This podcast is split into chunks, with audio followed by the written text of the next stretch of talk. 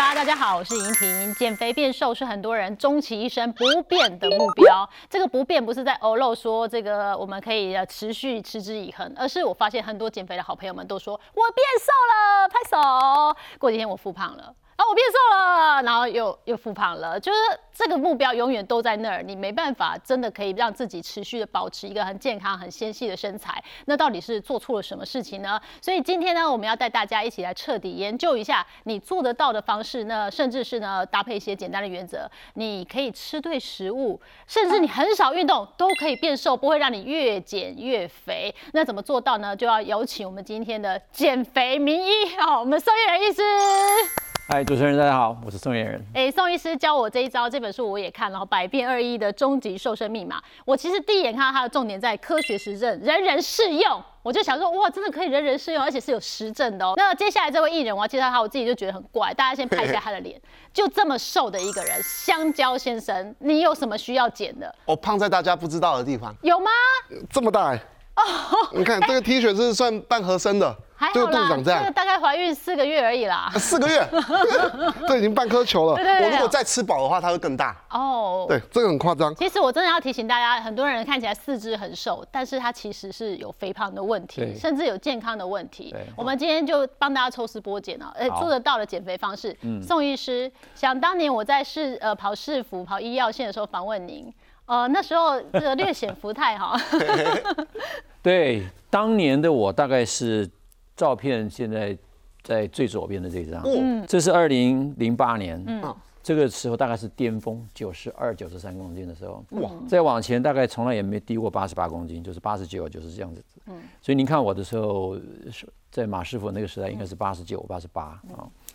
那我真正受到刺激是有一次跟马市长，马那时候是马总统到中南美去演去去去参访。那马总统的行程里面，每个每个官员都跟他照相嘛，我就在旁边跟他照相。他看我一眼，他说在卫生署不可以太胖。啊，我就很认真要想减重，但是在在在政府其实很难减啊。那就是后来退离开政府，我就很认真的就把体重控制下来。说这是二零一四年减重第一次成功达标，那时候是设在七十四公斤，所以七十四公斤的留影，这是二零一四年。那个之后呢，就就。因为用的方法，我就开始去宣扬这个方法。那方法就是我们今天要谈的二一。嗯嗯。然后我就二一到这个写上一本书的时候是二零一七年。嗯。所以二零一四到二零一七大概快要两年多，不到三年。哦。是到了七十三公斤。哇。那我现在今天早上出门的时候大概是七十二公斤。所以我这九年，二零一四年到现在二零二三年，九年来都没有胖过。那我后来进入所谓肥胖研究学会，然后开始去做肥胖医学的研究，自己看了很多的论文。我们在做肥胖的时候都有一句话：如果你能够维持三年不复胖，嗯，大概就是成功的减重。哦，那三年不复胖的几率有多少？那大概有五趴了。五帕哦，也是很低，但是也很低，百分之九十五的人复胖。嗯，所以九年没有复胖，我相信这是成功的。对，香蕉，你在减肥的过程中，你遇到什么问题？我这辈子唯一要减肥，就是我要结婚的时候要穿西装，嗯，不然我觉得自己都还好。前阵子，我小时候是因为我正颌手术前嘛，我咬合不正，所以我吃东西狼吞虎咽，其实都不会胖。呃，我正颌手术完之后，我又出外景，有常常吃板豆啊，喝酒啊，我从六十八胖到七十四，啊，这一阵子牙口又比较好，胖到七十八。前几天量，因为我有去马来西亚一个礼拜，又去上海一个礼拜，直接胖到八二。我想说，哇，完蛋了，下不来的。我我饿只能下来半公斤一公斤而已。是，我后来是有去游泳，然后吃吃很简单的。那你有准备？你有开始调整你的饮食就对。对，我给我给你们看一下，这个是之前的我，瘦到就是骨头。哎，那你很瘦啊？这是动手术之前。动手术之前，对，脸也长长的时候，这个也是。你看整个体型很瘦。对，完全没。我对你的印象就是这么瘦。嗯。是吗？嗯。那你对这个人有印象吗？这个人。这是谁？哎，也是我。这可以说是今天的我。哦，今天的你。对，肚子其实没有弯，它就一坨一坨了。哦。对。这应该是你人生到目前为止的肥胖巅峰。哎，目前为止。没有最巅峰，只有更巅峰。让人非常的担心。介意我问你今年贵庚吗？我三十五。嗯。三十五岁开我，你差差不多也是我真正大快速发胖的年龄。快速啊！嗯，三三十五岁是一个很很蛮关键的状态，就是你刚好人生进入一个状态是。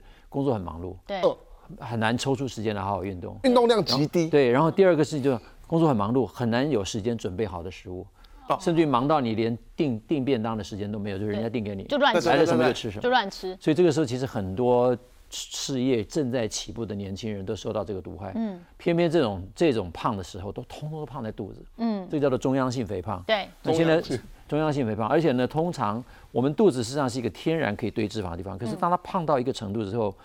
呃，有一个学术的名词叫做个人脂肪阈值啊，哈，这是一个假说，但是有很多的证据可以证明，当你超过这个地方，它的负担额度，它就开始往内脏堆啊，它不会往四肢堆，嗯，你往内脏堆，所以。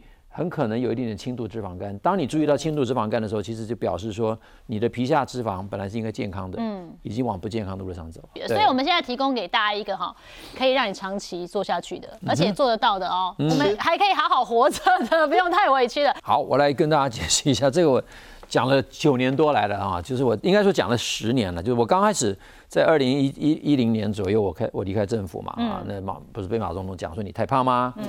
那可是那三年我又去回去当住院医师，当住院医师其实我两个感触，第一个是说这么大年纪去当住院医师真累，第二个呢在那过程当中常常不小心被人家说你这样子可以做减重医师吗？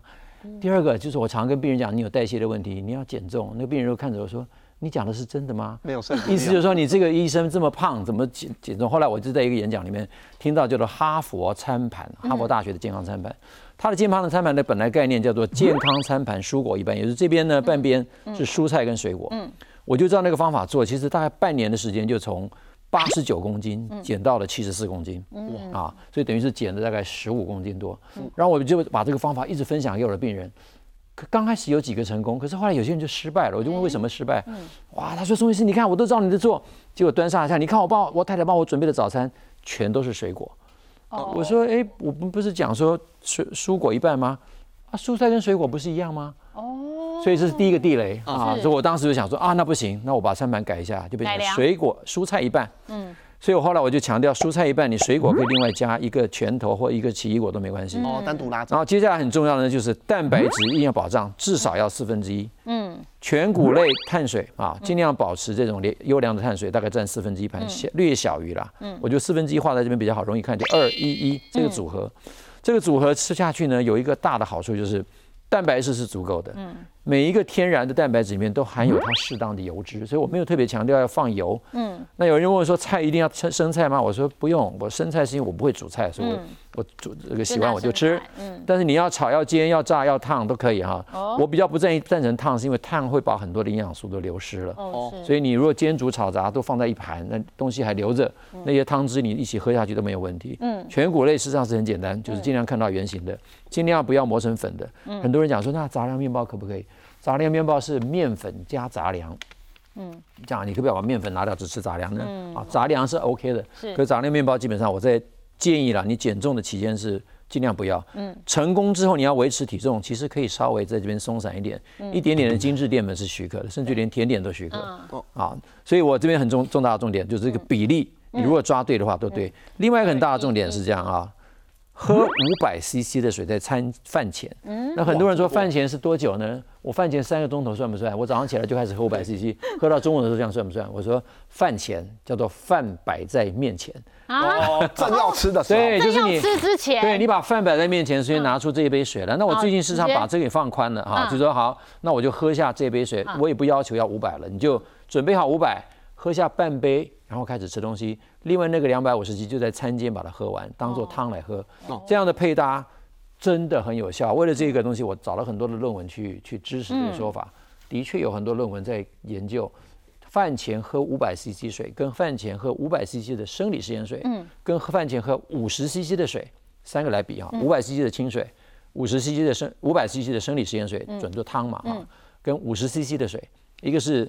浓度效应，嗯，一个是体积效应，嗯，发现只有五百 CC 的水可以达到有效的增加代谢率，增加代谢率啊，哦，三十分钟内增加百分之二十，六十分钟的时候可以增加到百分之三十，是，而且这个效应可以维持达六个小时之久。但是餐前就是餐点放在你面前，正要开始开动之前，把那五百喝掉。对，哦，五百不就饱了？哎，这句话也是很多人回应的。我的回应很简单，你吃饭不就是要喝吃饱吗？难道你要吃饿吗？哦，对不对？但是平常讲，真的喝的不会饱。那第二个人有人就会问另外一个还蛮有趣问题，那不是把胃酸就冲淡了吗？会不会消化不良啊？哦。我们人没那么笨，好吧？那你喝汤难道就不会把消化液冲淡吗？嗯，对吧？那你吃菜难道消化液就不会冲淡吗？对，所以我们的消化液是随着你食物进去的的时候才会才会东西。哎，同样的问题有人都问了：空腹喝咖啡会不会伤胃啊？会不会造成胃酸刺激啊？人体也没那么笨啊，就觉得你喝咖啡，咖啡是不需要被消化的。对。他人不会不消化的时候就分泌一堆消化液，哦，我们人会自己调节啊。所以我如果说餐前五百 CC 的水，我可以喝五百 CC 的咖啡，可以啊，coffee tea。但是五百 CC 咖啡。大概很多人喝不了，呃，对啊，真的太多太多了嘛，所以喝一点点水，然后配咖啡又什么的，就是做穿插，可以，它是可以替代的。哦。算在我五百 CC 的水的 quota 里面，你只要不是五百 CC 的浓汤，哦，五百 CC 的果汁，果汁那是绝对不行。我们现在知道二一一的比例，但是我们现在要看进去哦，因为大家说一样是二一一嘛，可是准备错就不行。刚刚我们我们现在先针对蔬菜，刚刚意思你说蔬果已经把水果排除了，你不要给我放在这里面，我们就是专心的做蔬菜。对，那你刚刚说蔬菜连炸的也可以啊？炸的也可以，就是蔬菜我其实不太限制你怎么做，但是你的量一定要到这个地方。哦，为什么？这个量啊有好几个关键点。是。第一个，蔬菜本身体积很大，嗯，所以你今天要吃够量，嗯，蔬菜本身就有很好的饱足感。这个所有的研究也认为说，纤维具有很好的饱足感。第二个，纤维本来就可以调和我们这当中你认为的脂肪带你带给你的什么坏处。虽然我不认为脂肪有坏处，但是的确纤维可以减少。胆固醇的形成嘛啊，第三点，这些蔬菜里面含有很多的植化素，不要讲说微量营养素，它的植化素本身对我们身体的抗发炎、抗免疫、呃抗抗抗氧化都有很好的效果，嗯，所以这是重点。第四个，如果今天你要算热量，假如说你有大半盘都是蔬菜，你热量再怎么算都不会超过哦。啊，如果你要算热量的话，蔬菜吃够本的话，对，用力吃。今天你这么大盘，你一看下去，你连看到就有点饱感，对不对？你真的把这个吃下去，也真的很饱。可是真的，你拿去算热量，你会发现说，中医师你骗人，你就是拿那个蔬菜低热量东西来。减少热量的摄取哦，我没有反对，是你要算热量的人，我们他我们外面有很多喜欢算热量的医生，跟二一没有强泵哦，没有强泵，你就用二一的方法，你热量赤字一样可以达得到。嗯，那我要挑选什么样蔬菜效果会更好嘞？好，那我同意这样哈。如果你都挑这种根茎类的，也叫蔬菜，不容易成功啊。尽量挑这个叶菜类。叶菜类哦。刚开始的时候，如果你不会分辨的话，你就挑叶菜类，长得像叶子的。嗯。因为很多人不会分蔬菜的根茎类是什么。对对对。那有一段时间我说那样地面上的。其实很多人没有看过菜园，不知道地面上还是地面下。嗯，都不知道。我我后来我就说，那就长得像叶子的，你总会分吧？那花椰菜那些也算？花椰菜勉强算叶子啦。长在地面上的南瓜。好，南瓜是一个地雷哈。一个如果说你如果你这半盘的 蔬菜都把南瓜放在这边，其实南瓜应该放在这边。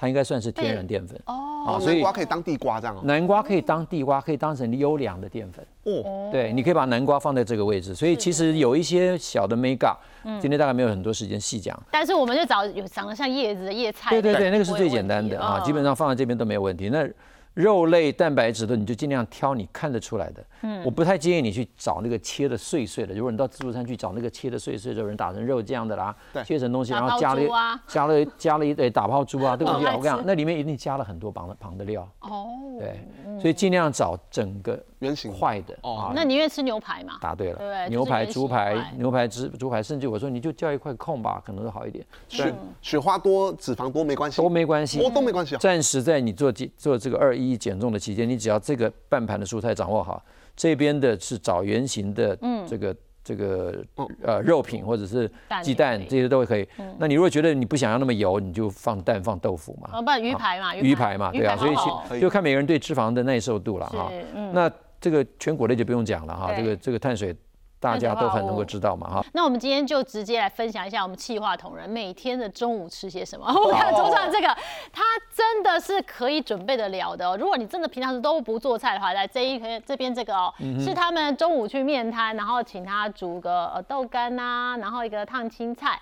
那前面有蛋嘛，就蛋白质跟这个呃呃预饭团哦，这种呃饭团类的东西，二选一哦，不是全吃哈，全吃有点太多了哈。这样算二一，应该要全吃我觉得这些全吃应该也没有大问题。对于一个刚开始要进入二一领域的人，就是你如果原来是吃的很凌乱的，嗯。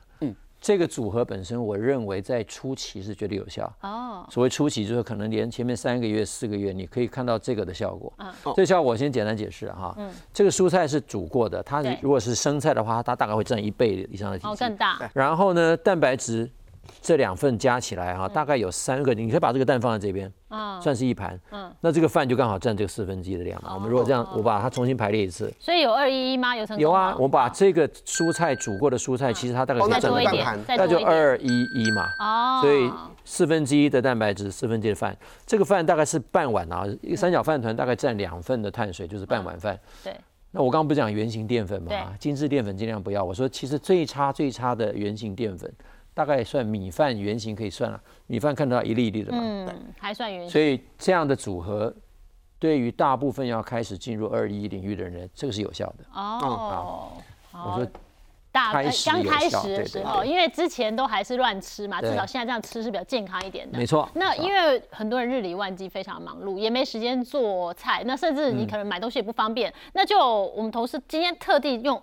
二一一的方式到超商来配一盘 二一一餐盘哦，先看，对我觉得看起来很澎湃，很粗糙，而且我怀疑我可能吃不完呢。吃不完。对，你看那碗生菜沙拉占一大半。是啊，超商二一一，很多人说超商找不到二一一，你认真去找，嗯，真的，上帝是说你你寻找必看见了。重点是这样，这个生菜沙拉占一半，你如果算热量的话，这里面极低的热量，这边的热量加起来不会到超过八十卡。嗯，啊，你连一百卡都不到。嗯，好，这个黄金薯啊，要小心一点啊。我说要小心一点，是因为以前我也是认为这是一个圆形淀粉是好的。那可是我们现在因为农业培育的关系，其实我们的甜度越来越高。真的。所以如果你是有血糖问题的人，这一颗番薯大概你受不了。但是假如说你血糖没有问题，你是单纯的胖，我不是说单纯胖的人就没有血糖问题，而是胖的人可能血糖耐受还比。糖尿病人要好一点，这个刚好大概就是一份，嗯，这个蛋白质略少于我建议的量了。但是如果说你的经费预算，呃，达不到的话，这个也可以，嗯，这个油醋酱里面的脂肪量应该是够的，因为你现在选的鸡胸肉脂肪是比较少，所以这个油醋酱的脂肪可不可以吃下去？如果你需要酱料，我我不反对，嗯，这个坚果跟一点点的那个呃水果干。坚果里面还有油脂，它有少量碳水，也有少量蛋白质，所以加它起来其实是好的。另外就是增加这一点点风味啊，会让你的口这个食物的繁复感增加，所以脑袋的满足也增加，吃起来比较开心。对这个空间的量，所以你的胃的所谓支撑感，我们饱足来自好来自好几个地方，脑袋一定要满足，营养一定要充足，第三个空间一定要撑够。啊，你如果吃的太少，那个量太少。不会有饱足感。你只要身体觉得委屈，你这件事做不久。对对对，委屈也吃不到一个礼拜的。对对对，我就常委屈。但像这种二呃二一一这样的搭配啊，其实所费不赀哦。这超商那样配一配也快快花了两百块，一百七左右。一百七。对，但基本上至少健康。对，比较健康。另外就是说，你宁愿花钱在食物上，也不要花钱在用药上面嘛，对不对？是。花钱找食物比花钱看医生，我觉得也划算多了。嗯。啊，另外一百七十块，我个人觉得当然不算低了哈。嗯。但是你如果说今天叫任何一个 Uber 的菜，哦，都超过，都超过啊，免运都要两百，对啊。如果二一要成功的话，那我是三餐都要这样吃吗？还是有些人搭配早餐不吃啊？这样？嗯，好问题。假如说你可以三餐多准备，我认为三餐都这样吃的效果很好，因为我以前就是这样做。三餐啊，我以前事实上那时候我刚好在学校的最后几年退休之前，呃，课比较少，所以我。去买了菜回来，我就一次准备两天份，对，六个便当，嗯，六个便当就是二一的搭配，所以我三餐都这么吃，我的学生都看得到，我就是这么吃。去开会，你知道我以前开会的时候，我学生一定帮我准备一瓶一瓶可口可乐，因为那是我的最爱。哦，可是后来他看我这样吃之后，他说：“老师，那今天要不要可口可乐？”我说：“不用，开水就好。”从此以后，他们就帮我准备矿泉水。哦，OK，他们亲眼看到我的变化，就在那几年，哇，体重在六个月之内迅速掉。那三餐都可以，的确，可是碰到卡关的时候。后来有人讲一六八断食法，嗯，我就开始去研究这个断食法的策略跟它的内容，哎，发现它其实符合很多我们现在肥胖的理论，嗯，然后我自己也尝试一下一六八，哎，我发现一六八其实吃起来比我吃三餐第一个不用准备那么多便当，对，还蛮方便的。你的六份可以吃三天了。对，所以后来我发现，就是我在那个时时间里面，刚好也刚好有搭配重训啊。我那时候从七十二公斤一路掉到六十七公斤。哇！啊，我其实并没有想要那么瘦了，因为六十七公斤的时候看起来是我整个脸这样凹下去。对。所以后来我又刻意把它再吃回来，大概吃到就是七十七十一。那最近又把它调到大概七十一七十二之间。重点是这样，假如你现在用二一方法会卡关，一六八不是一个坏方法。嗯。我上过一个节目就讲说，我回想我大学的时候，怎么都不会胖。因为我大学的时候都睡得很晚，都没吃早餐，都没吃早餐，然后八点钟 打铃响了，衣服一穿就去上课了，误打误撞，误打误撞，然后我都是中午才吃。然后我们学校那时候是在荒郊野外，我们阳明大学以前是在荒外、荒郊、荒郊野外，我们只有学校的供餐，嗯，餐厅吃完了就没东西可以吃了，嗯，所以我就。不小心一六不小心一六八了，被环境逼的，对对对，好，所以反而这样子身材就维持的很好。那跟我们分享一下二一一啊，有些减肥成功的案例，其实也见到很多，对不对？除了您自己本身的亲身体验，有没有让你印象比较深刻？有，真的印象深刻的太多了，很多都是都是在不小心的场合他分享的。嗯，其中一个最最我让我感动的应该是这样的啊，就是说我们办了一个二一一烹饪大赛。哦。然后烹饪参参赛者当中呢，就大家先自我介绍，然后有一个女孩站起来，个子很高的一个女孩子，她就先鞠躬，她说非常感谢今天有这机会，也非常感谢呃宋医师啊。我说你感谢我什么？她说一年前的我是现在的一倍。我现在我这一年来减了六十公斤，哇！大家就想说你哪有六十公斤可以减呢？她说我一年前是一百三十公斤，哇！所以她现在是个子高一百七十公斤，看起来还有一点点肉，嗯，但是已经少了六十公斤。他的状况就是说他在一年多以前，他的月经也不来，全身也长着皮疹，嗯，然后精神不济，满脸的痘子，头发开始掉，嗯，他就去找中医，中医帮他把了脉之后就说，他很年轻嘛，他说妹妹你生病了，你一定需要。需要好好的处理。嗯，也不知道为什么他下一句说：“这样，我介绍你一本书。”啊，那个中医师就介绍他二一一那本书。他说：“他说这本书的方法很简单，也容易做。嗯，啊，在我看来也有一点科学根据。”他就回去就相信那个中医师。当然，可能还有点中医的调理了哈。就那个饮食的方法，就让他一年之内瘦了六十公斤。所以这是第一个案例。第二个案例事实上是他来的时候呢，其实是是呃。一百一十五公斤，嗯，他来的时候呢是腿是溃烂的，哦，溃烂。啊，皮肤哦，然后对，腿是溃烂的，然后他就，然后他太太呢抱着孩子来，他才三十几岁，你救救我先生，嗯，他现在已经胖成这个样子，高血压下不来，那我就跟他讲说这个方法，我当时就跟他讲这个方法，我说，然后还讲了一个餐前喝五百 CC 的水，嗯，他回去呢就就没有再回诊了，对不对？两个礼拜之后。他 就从门外说我要进来，那个我们那个小姐说你还没到，你还没到，你还没到，你我说我只想跟宋医师讲一句话，他成功了。他进来，他说我这两个礼拜我只做一件事情，就是餐前喝五百 cc 的水。嗯，我两个礼拜就掉了七公斤。哇，但可是他吃没有这么的他他他说我都还没有照二一次，我只是餐前多喝五百 cc 的水。哦，光代谢就光是两个礼拜他就掉了七公斤，然后他给我看腿上的溃烂不见了。我有一个口诀叫做水肉菜饭果，水肉菜饭果。这个顺序呢还蛮重要的哈。那很多人说一定要喝完水才能吃肉吗？其实也不一定啦。我现在其实放的比较松，所以你喝水喝了一半，你可以开始吃肉。一定要吃完肉才能吃菜吗？也不一定。你只要前面几口是吃肉，嗯，然后你就可以肉菜混着吃。那一定要肉菜都吃完才能吃饭吗？也没那么严格哈。就是你肉菜吃的差不多的时候，可以配一点饭吃。因为很多人说最后光吃饭很无聊，嗯。但是如果你的肉菜的味道不是太严太重。你真的是可以吃完肉菜，最后再吃饭。嗯，那个饭其实到那个时候吃，你如果习惯那个饭的味道，那个饭其实很甜的。嗯啊，那个饭嚼一嚼就有甜味，最后才吃水果。如果你要水果，它就把这个顺序调好。我强调水果一定要在最后吃，因为那个水果的甜度啊，会在你前面的食物当中不只是画像一个完美的句点，嗯，它对你的脑袋的那个正回馈，让你兴奋，让你满足，让你快乐的作用，会让你在那一餐上面，除了前面的那种。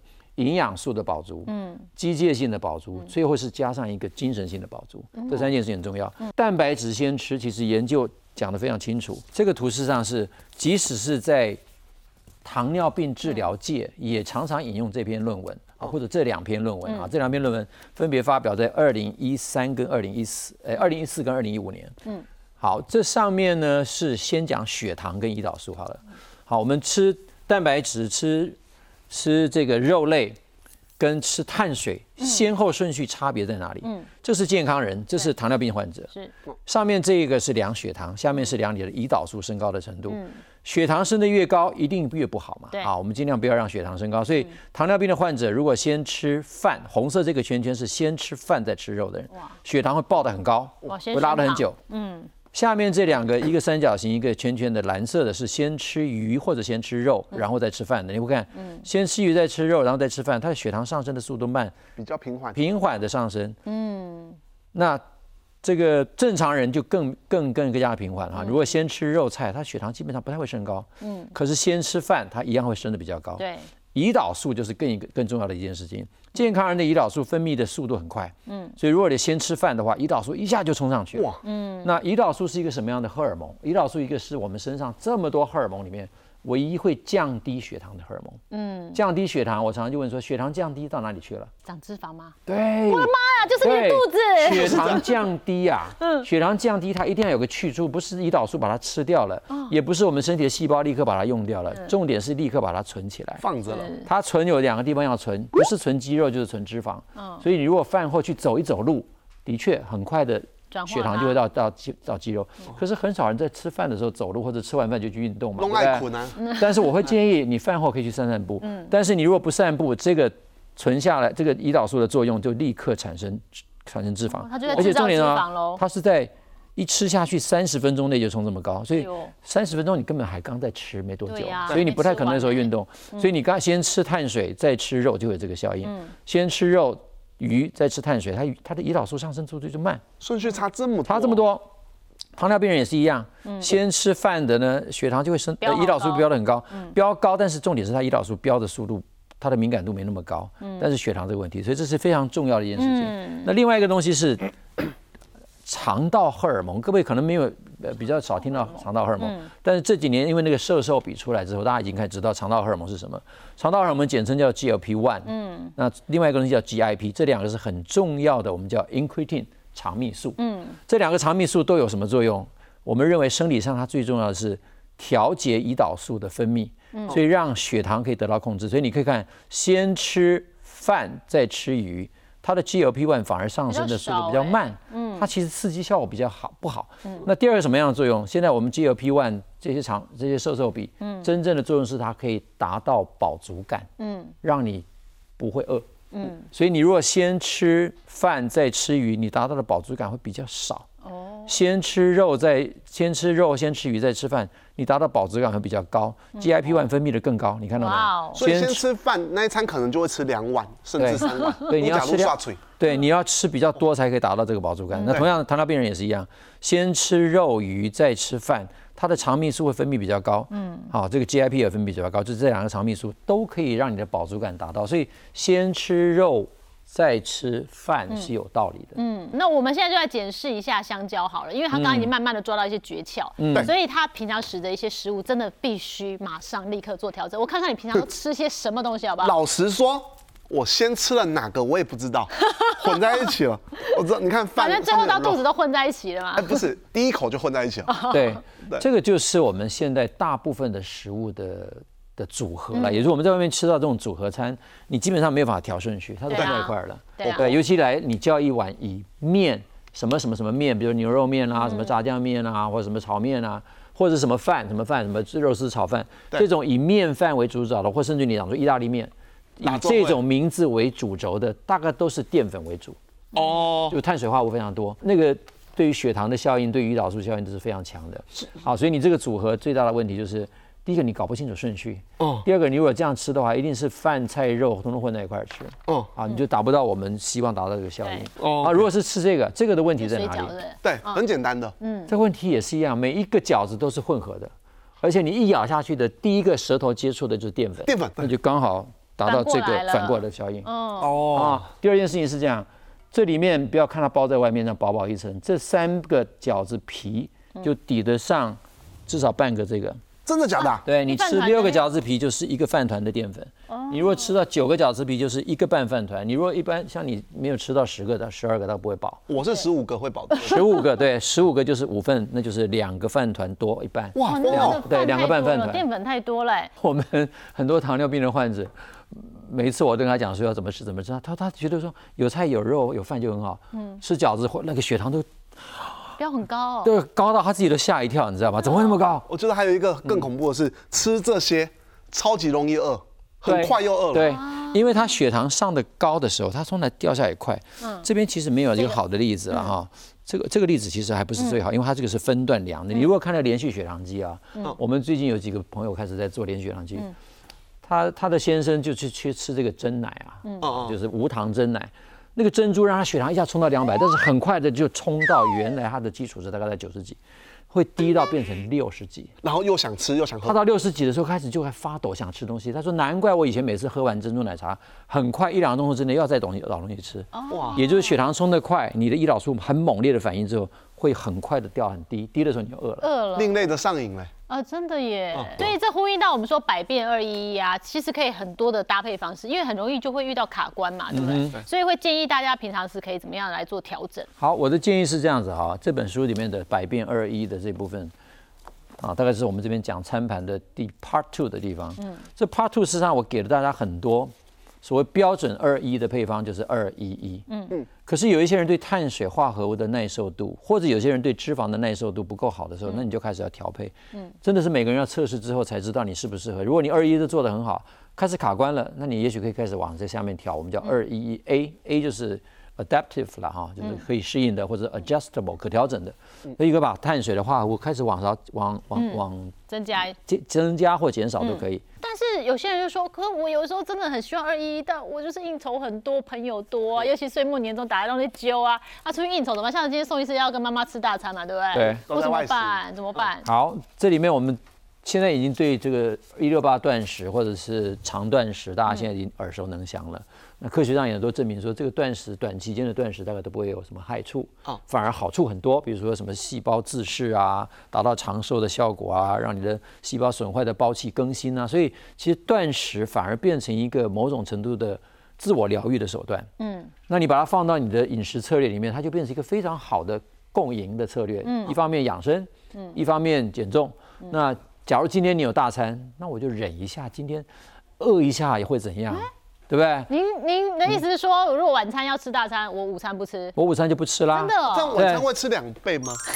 你晚餐可以吃两倍没关系，你重点是你吃不见得吃得到两倍。哦，胃就是那。对，如果你心中里面有二一的概念，你其实不会两倍，除非你晚肉吃下去了，菜吃下去，你怎么吃两倍？对啊，你晚上还是一样，先吃肉，先吃菜，然后到哪都套这个逻辑。对，就套这个逻辑，这个顺序，其实你吃的量不会爆。哦。好，那第二件事情当然是你说。应酬的时候还会喝酒，对不对？对呀。酒是一个很大的敌人哈。我我们我们在减重，其实有一些客人来的时候会讲说，他的那个问卷里面说，我每天都要喝酒。嗯。我说你真的每天非喝酒不可吗？他说对，因为每天都有事情一定要喝酒。我说那你就不要花钱了，你就回家吧。哦，不然的话就拿五百 CC 水当高粱。对，这就是一个 好。我就说那你可不可以喝假酒？哦哦。啊，什么叫喝假酒？我说假喝酒了，不是喝假酒了啊。那我就举一个例子给他听，说有时我到越南去参访的时候，越南的副代表带着我去跟。这个二十桌的华侨敬酒，总共两百多个人，对不对？每一餐都拿一个酒去，哇，好大啦，超过量，好大啦。那我真是很笨啊，然后每一每一桌我都好大啦，我就二十桌回来我就干了二十杯。哦，回来我已经快快醉了。嗯，然后他走到前面说：“来，兄弟们，我们大家再喝一杯。”哎，我发现他那杯酒从头到尾他连碰都没碰。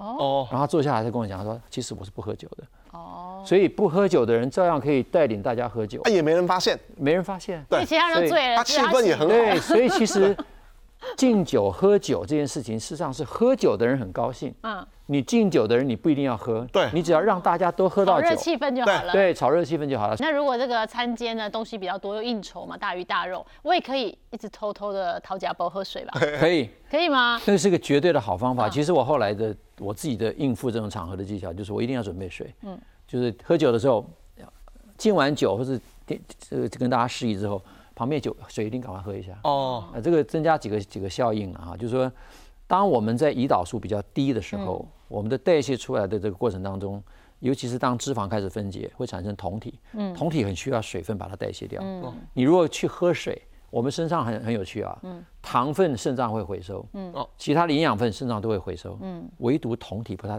不太回收，所以你身上代谢的酮，如果经过尿排排除的话，你水分喝的越多，我刚刚讲增加代谢率，其实有一部分是增加酮体的排出。哦，等于你代谢完的那些产物，你还没来得及利用就被尿排出去，有良好。对，没有机会把它变成肥肉，没有机会变脂肪。对，排掉，排掉，排掉。